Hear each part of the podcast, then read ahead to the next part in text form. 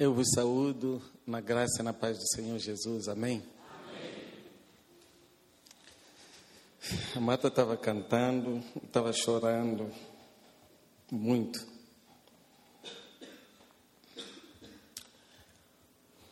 Eu me pergunto, Senhor, será que eu deveria estar aqui nesse lugar? Será que eu deveria estar ministrando nessa manhã? Trazendo uma palavra para você que veio aqui para ouvir a palavra de Deus. Muita coisa veio à minha mente.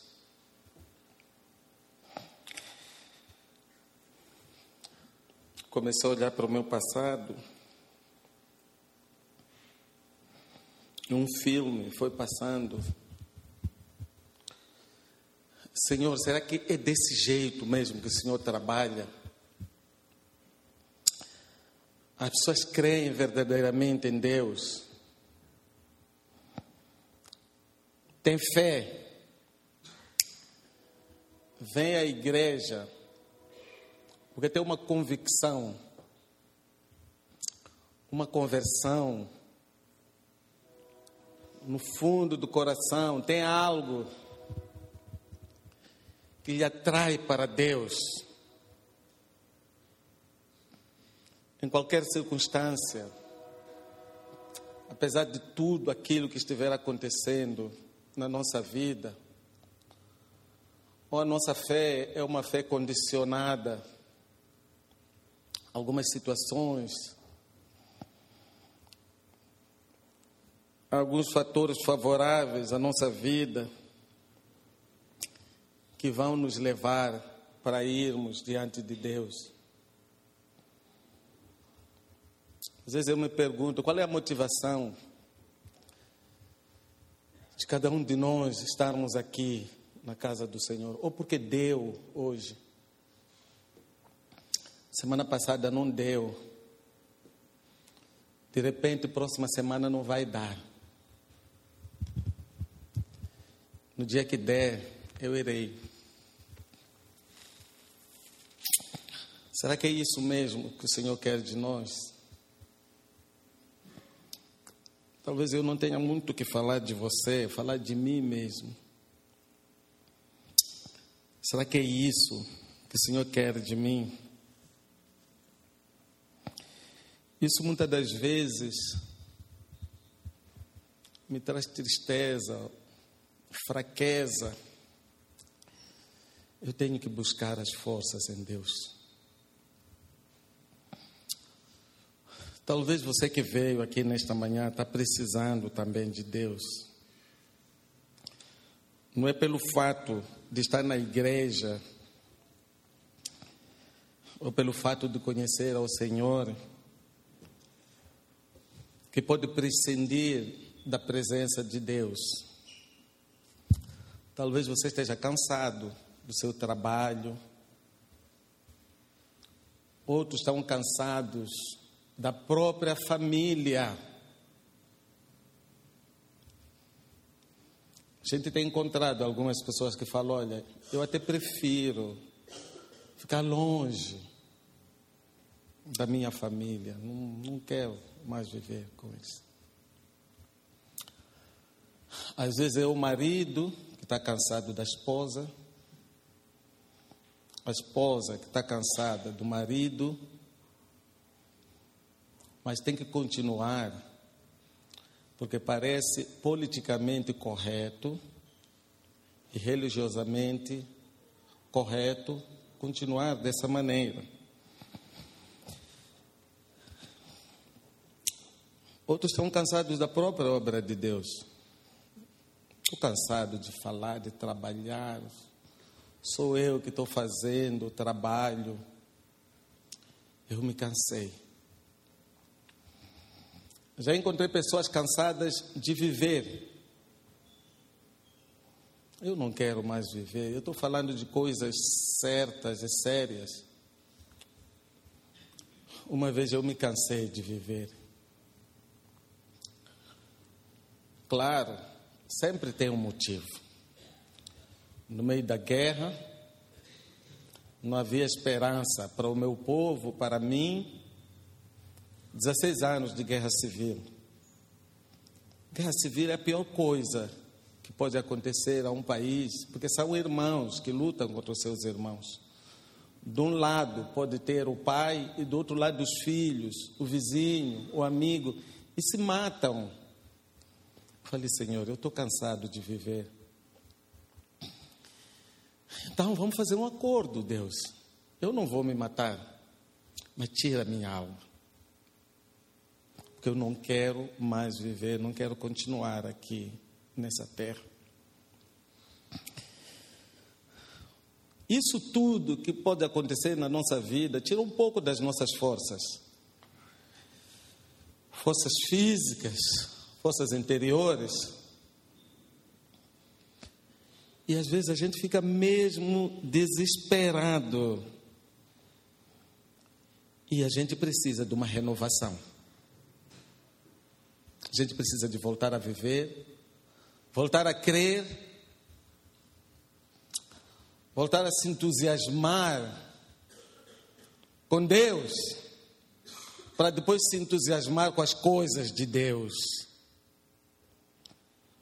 Muitas vezes a gente precisa disso aí. Eu quero compartilhar a palavra de Deus com você.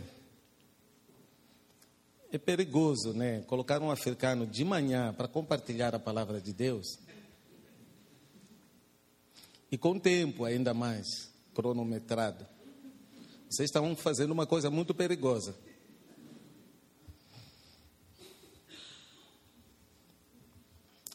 Porque às vezes a gente está no culto e vem alguém, estou falando de um crente no culto. Isso aí, aqui provavelmente não acontece no Brasil. E fala, pastor, Será que o Senhor vai terminar naquela hora? É melhor continuar, pastor. Não deixe esse culto terminar. Vamos ficar mais tempo. Daqui a pouco vem o outro. Pastor, vamos prosseguir. Deixa o culto continuar mais, mais queremos mais. E às vezes o sinal para parar, a pessoa tira o relógio e vai colocar o relógio lá no púlpito. É o sinal de parar. Daqui a pouco você vai ver o púlpito cheio de relógio, né? Porque as pessoas vão colocando, colocando. e para não corrermos esses riscos todos, é só me dar um sinal, tá bom? Pastor Misael é um homem de Deus, homem muito educado. Pode fazer isso, pastor, não, não há problema. Pode me dar um sinal que eu não vou. eu não vou achar ruim, não pode me dar um sinal? A propósito, vai ter que horas esse, esse período? Porque vai ter outro período.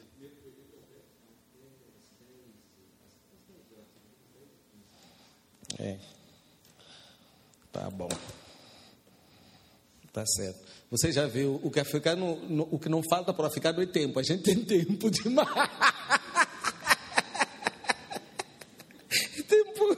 não falta. Quero compartilhar consigo a palavra de Deus. Abra sua Bíblia em Isaías 40. Eu vou compartilhar também aquilo que Deus trouxer ao meu coração para falar contigo nessa manhã. Conforme eu estava dizendo, muitas vezes nós estamos cansados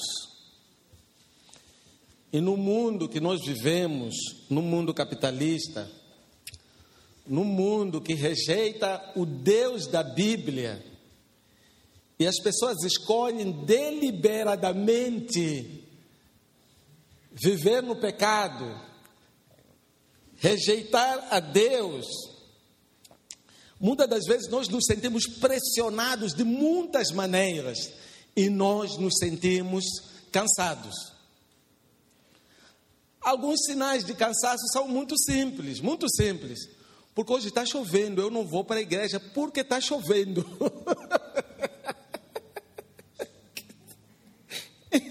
não vou à igreja porque quero fazer um trabalho. Um trabalho. Tem que ser hoje, tem que ser agora, tem que ser na hora do culto, porque é a hora que rende mais. Pode ser sinal de cansaço. Então eu vou ler a palavra de Deus e vou explanando e vamos conversando em Isaías 40, renovando as forças em Deus. Na verdade, eu quero compartilhar o versículo 29 até 31. Apenas, mas vou mencionar outros versículos. Ele faz forte ao cansado e multiplica as forças ao que não tem nenhum vigor. Os jovens se cansam e se fatigam, os moços de exaustos caem.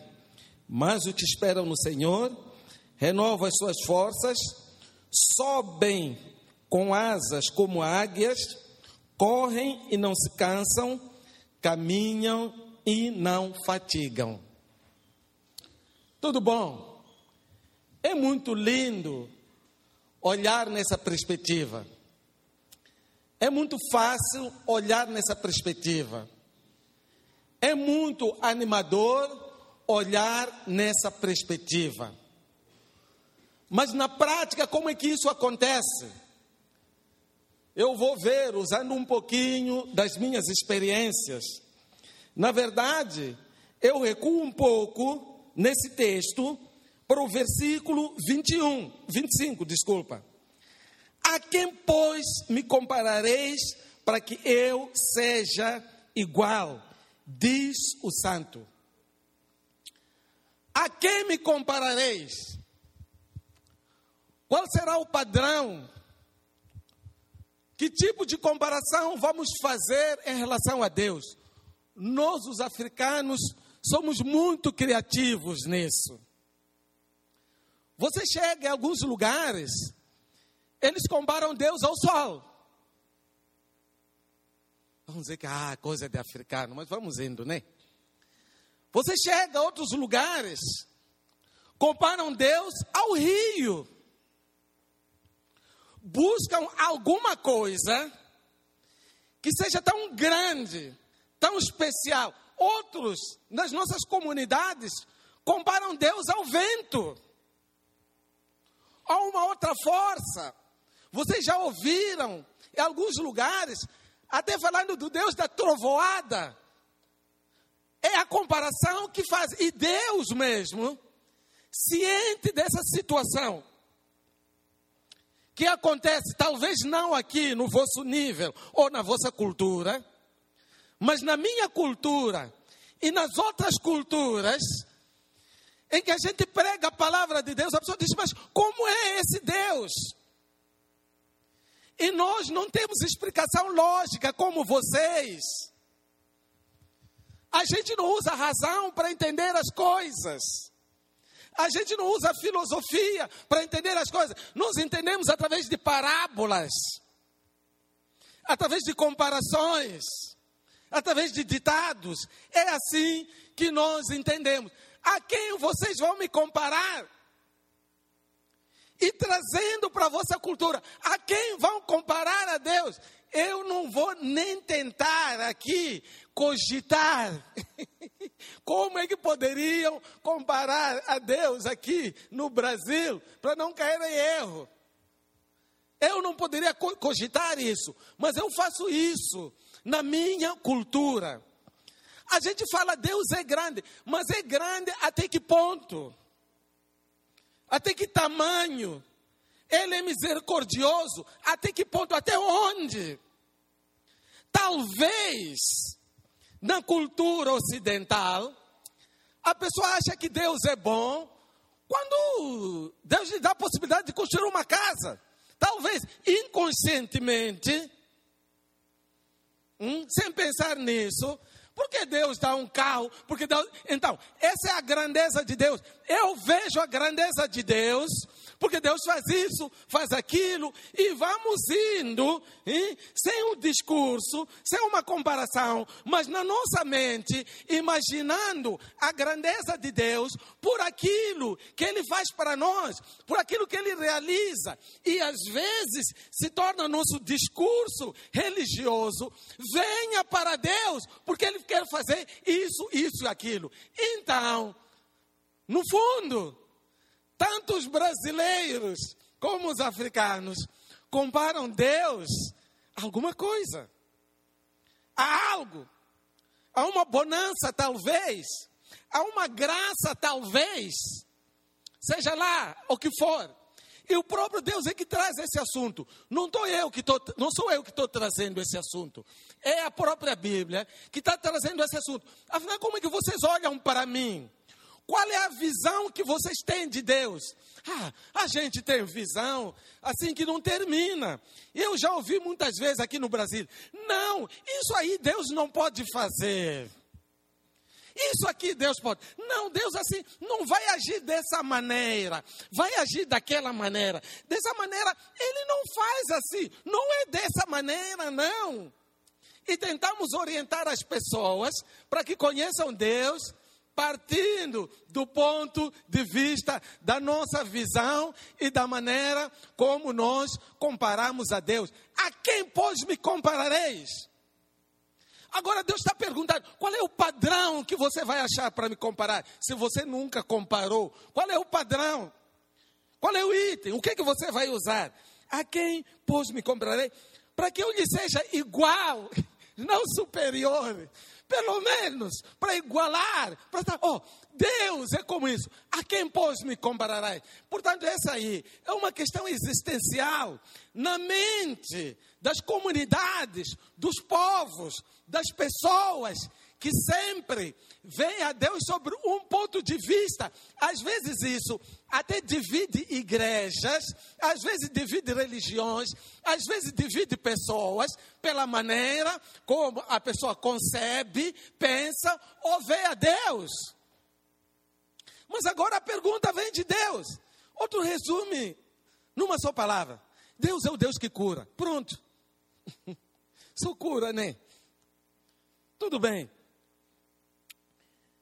Levantai os olhos e vede. Quem criou essas coisas? Aquele que faz sair o seu exército de estrelas, e todas bem contadas, as quais chama por, pelo nome, por ser ele grande em força, forte em poder, nem uma só vem a faltar.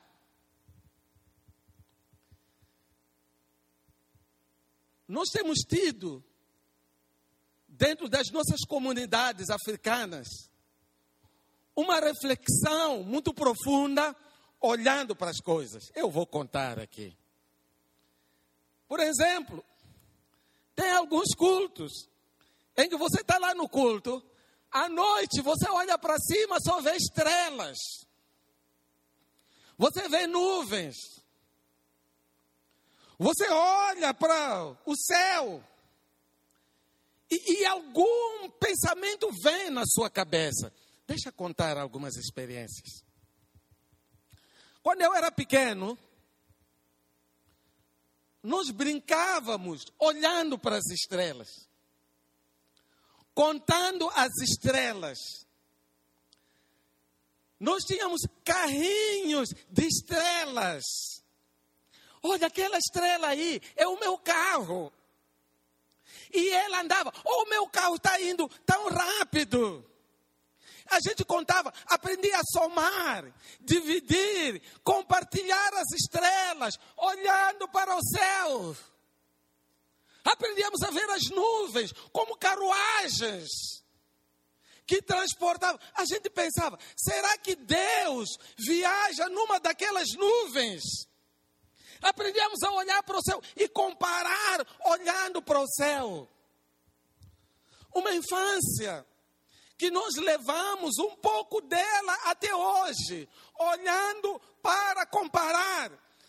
Qual é a minha estrela? Qual que é o meu carrinho? E a gente brincava dessa maneira, noites e noites. E algumas noites olhavam para o céu e não tinha estrelas. Você vai me perguntar, não tínhamos nada para fazer? Tínhamos algo para fazer. É isso exatamente que nós tínhamos para fazer. Lá na comunidade, não tinha rádio, televisão, luz, praça, lanchonete, nada, nada, nada disso. A gente não tinha nada disso, mas a gente tinha o céu. E graças a Deus, porque você também pode ter o céu. Todos podem ter o céu. A gente não tinha carrinho de brinquedo, mas a gente tinha estrelas para brincar. Não tínhamos brinquedos para contar, mas contávamos, olhávamos para as estrelas e brincávamos dessa maneira. Mas Deus, será que Ele está viajando? E Deus, a palavra de Deus, leva-nos à reflexão, remetendo exatamente para esse lado das estrelas. A quem me comparareis? E ele fala: esse aí é aquele que faz sair o exército das estrelas toda bem contadas, ela chama pelo nome. E porque ele é grande em força, ele é forte, ele é grande em força e poder, e nenhuma só vem a faltar. Quer dizer que ele controla, ele sabe, ele é tão grande, ele é tão poderoso, que ela conta uma por uma, e nenhuma estrela vem a faltar. É apenas uma comparação que Isaías está fazendo da grandeza de Deus. Porque eu creio que é mais do que isso, né? Acho que Deus não fica só contando estrelas. É mais do que isso. Ele é forte em poder. Então ele se dirigindo ao seu povo. Porque, pois, diz Jacó, ou falas Israel, o meu caminho está encoberto ao Senhor. Aí vem para nós. Jacó, por que, que dizes que o meu caminho está encoberto ao Senhor? O Senhor não vê a minha situação. O Senhor não entende a minha condição.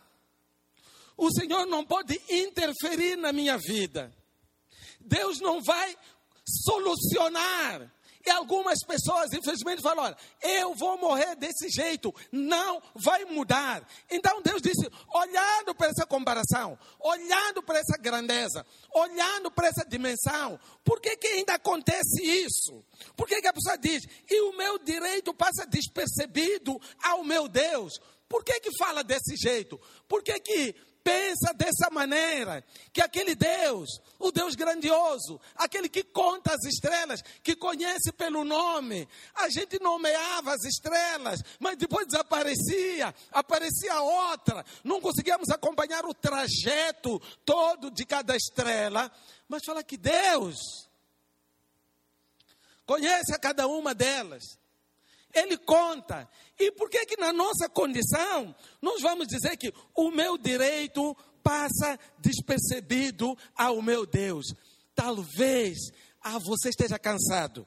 Às vezes cansado mesmo de orar, sem resposta, queimado espiritualmente, cansado de viver nessa condição que você está e chegando ao ponto de dizer: já chega, não posso mais, porque Deus não está escutando, Deus não está vendo, ele não está me dando aquilo que eu tenho direito. Esse discurso é comum no Brasil. Claro que não ouvi aqui, pastor, mas já ouvi lá fora. Esse discurso é muito comum. Eu não estou recebendo. Deus não está fazendo da maneira como deveria fazer. Porque o que está fazendo para o outro não está fazendo comigo. Porque a minha condição é diferente do outro. Não é possível. A quem vós podereis me comparar? Qual é o padrão na sua vida? Até que ponto Deus pode agir na sua vida? O que que Deus pode fazer na sua vida? Até onde vai a manifestação do poder de Deus na sua vida, na sua família, no seu trabalho, no seu casamento, nos seus relacionamentos? Até onde chega? Até onde vai? Será que é possível isso acontecer? Ou eu estou orando de graça, estou me esforçando, eu vou à igreja, eu faço tudo, eu tiro os dízimos, eu participo de tudo, porém Deus não está agindo na minha vida. E o próprio Deus pergunta: mas como é que você vê as coisas? Como é que você analisa as coisas? Quais são as comparações que você faz? Quais são as suas cogitações? Quais são as suas ideias em relação a Deus, em relação ao poder e a, a vamos dizer assim, a manifestação de Deus na sua vida? Às vezes nós temos limitações. Aquilo que nós colocamos como vantagem, às vezes é limitação. E a gente vê esse teto, é lindo, é maravilhoso, protege, mas às vezes é uma limitação, porque a nossa vista muitas das vezes termina aqui, a nossa visão muitas das vezes termina nas quatro paredes, termina na nossa sociedade, termina na nossa cidade, no nosso país, e a gente não consegue vislumbrar algo acima das possibilidades que existem na terra, no país ou na nossa economia. Por isso mesmo, Deus desafia: não sabeis, não ouvistes que o eterno, eterno Deus, o Senhor, o Criador dos fins da terra, não se cansa, não se fatiga, não se pode esquadrinhar o seu entendimento. Aí vem a resposta. A gente não pode conseguir dar uma resposta quanto ao entendimento de Deus. A gente não pode conseguir definitivamente decidir aquilo que Deus vai fazer ou não vai, e aquilo que Ele pode fazer ou aquilo que Ele não pode. Não temos esse entendimento, não temos essa capacidade. Então Deus está abrindo um leque um leque de adoração, um leque de aproximação que eu quero chegar aqui, está abrindo uma visão, está abrindo um caminho de entendimento, de ação, daquilo que nós poderemos fazer para podermos chegar até lá. Eu tenho encontrado muitas pessoas, oh meu irmão, eu preciso, vai nos visitar. Bem, eu vou fazer parênteses, a gente precisa de visita, amém? A gente precisa de visita lá em Moçambique. Os irmãos estiveram lá, eles nos visitaram, foi muito bom. O resultado é incrível. Hein? E acho que eu falei da outra vez. Se lembram de Maguanine que a gente foi lá? Quando passaram lá de Maguanine, depois a igreja teve que ser ampliada. E lá é fácil ampliar a igreja, né? Não é como aqui. Aqui tem que destruir. Ali é caniço, é só uns paus de madeira. É só destruir e no mesmo dia colocar outras estacas e, e, e ampliar a igreja para caber mais gente dentro do templo. Ela é mais fácil. A gente consegue ver Deus agindo muito mais facilmente do que aqui. Aqui tem que ir à prefeitura, tem que fazer um projeto. Meu Deus, oh oh, oh, oh. Coisa que não termina. Vai para aqui, vai para lá. Mas a gente chega lá, pastor, vamos ampliar. Amplia, tira as estacas e estende. E a igreja está lá. Eu falo, irmãos, você vai nos visitar, você vai ajudar. Eu gostaria, pastor. Eu tenho essa vontade. Eu, eu tenho esse chamado, o que é ainda mais profundo. Mas eu acho que não vai dar, não. Eu não vou ter condição de ir para lá. Acho que não vou conseguir. Sabe por quê, irmão? Porque eu sou doente. Porque eu tenho dificuldade. Porque eu sou velho. Hoje no Brasil, né? Parece que aumentou o mundo da longevidade, né? Daqui a pouco vai virar moda ser velho. Porque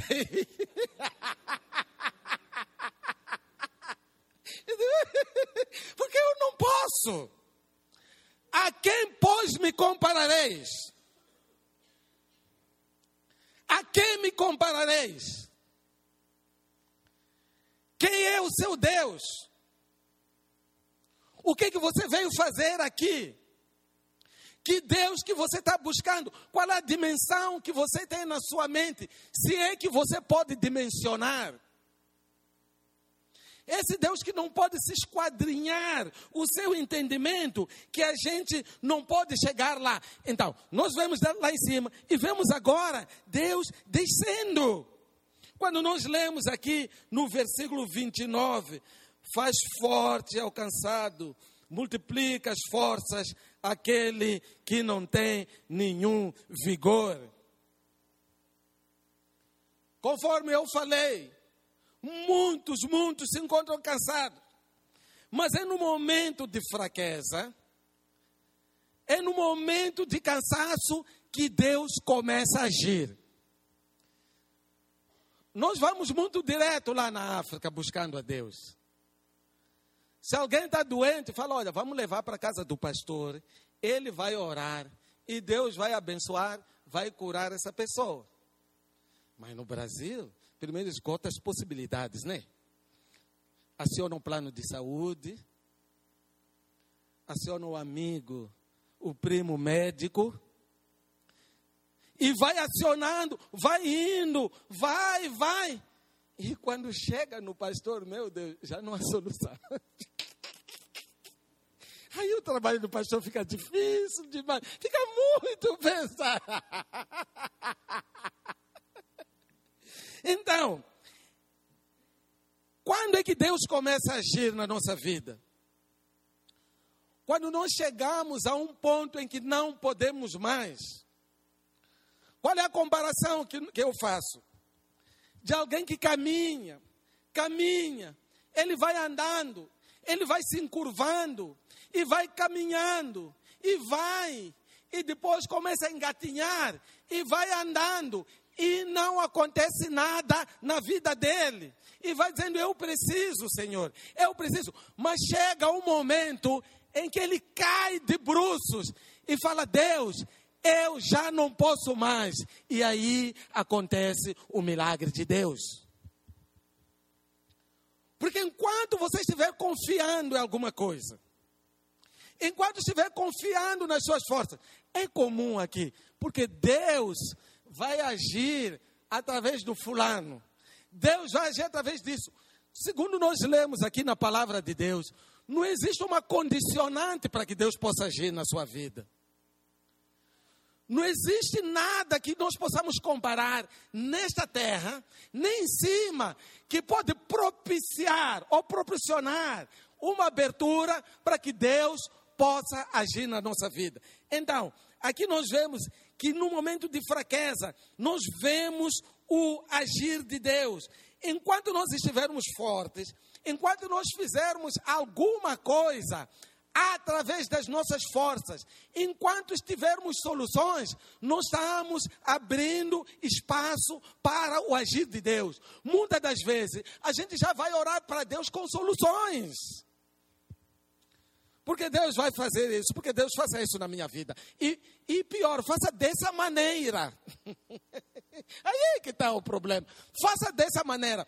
Para eu ser abençoado, para a bênção de Deus se manifestar. Que o Senhor faça acontecer exatamente dessa maneira, naquela condicionante, como diante da visão que nós temos do mundo, diante da visão que nós temos do nosso país, daquilo que acontece, daquilo que nós vivemos, e isso serve de padrão, de comparação daquilo que Deus pode fazer nas nossas vidas.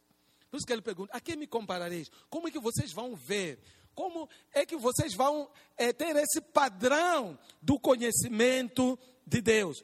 Quando nós nos sentimos sem vigor, sem força, quando nós vamos para Deus, Ele vai multiplicar as nossas forças.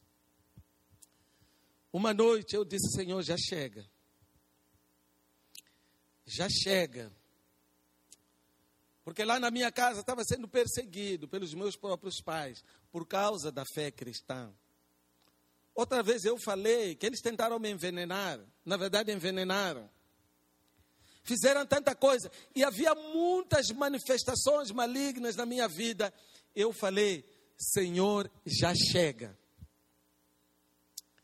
E naquela noite, que eu pensei que seria a última noite da minha vida, naquela noite em que eu tinha desistido de tudo, em que eu, Senhor, eu falo, olha, eu nem quero casar, não quero trabalhar, não quero fazer nada. Já chega na minha vida o que eu vi e o que eu creio que eu se eu morrer no Senhor, eu estarei lá com o Senhor. Leva-me, Senhor, para esse lugar.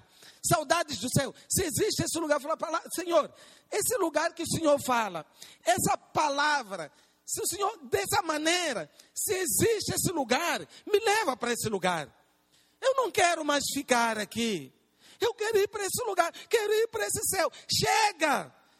E graças a Deus, naquela noite, quando eu fui dormir, desesperado, de rastos, destruído, eu encontrei o Senhor. Eu tive um encontro com Deus. O nosso encontro com Deus não é algo simplesmente intelectual ou de conhecimento, ou de entendimento, porque nós não vamos esgotar, não teremos esse entendimento nunca, por mais justificativas que a gente possa dar. Mas o encontro real com Deus, eu me senti como se eu já tivesse morrido, como se eu não existisse mais. Eu senti a presença de Deus. Algo tão especial que nunca tinha sentido até então. Sem explicação, sem palavras, sem oração, sem adoração. Não sei se vocês estão me entendendo. Sem louvor, mas com Deus. Com Deus. Sem promessas. Sem perspectivas. Sem ideia, mas com Deus. E naquela noite aí, na noite do encontro, na noite em que eu falei, Senhor, eu não quero mais nada, em que eu desvalorizei todas as coisas, porque nós temos costume de valorizar as coisas demais. Eu falei, Senhor, nem família eu quero. Tira tudo, Senhor. O que eu quero é o céu. E na busca do céu, eu encontrei o Senhor.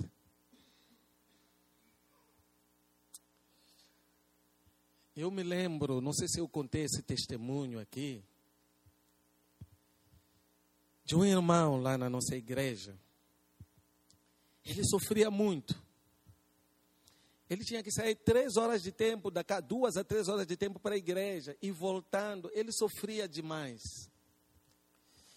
E para ele viver, ele tinha que carpir, fazer roça. E, e, e, lá a agricultura é bem aquela tradicional, não sei se chama de tradicional, aquela bem primária. É que a pessoa trabalha sem conhecimento nenhum, sem técnica nenhuma. Ele sofrendo muito, muito. E nós dissemos, irmão, você está sofrendo demais. Vamos ver alguma coisa. Ou você vem morar perto da igreja, ou a gente arruma pelo menos uma bicicleta para você poder ir para sua casa voltar, porque o seu sofrimento é grande demais. Ele começou a chorar. Ele chorou, chorou tanto. Ele falou, pastor, eu achei algo de muito importante. Não importa o que acontecer, se eu tiver um meio de comunicação ou não, se eu tiver um meio de locomoção ou não, independentemente daquilo que acontecer, não importa, porque eu encontrei a Deus. Isso aí já não me diz nada.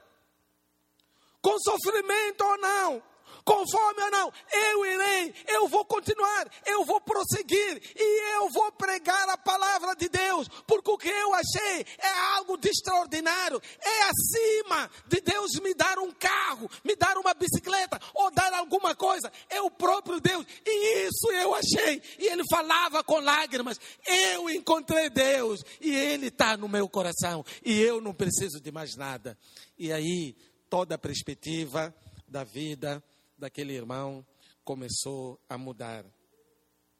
Quando nós nos sentimos sem vigor e pedimos forças a Ele, então ele, conforme diz o versículo aqui, que o Senhor, ele faz forte ao cansado, multiplica as forças a quem não tem vigor.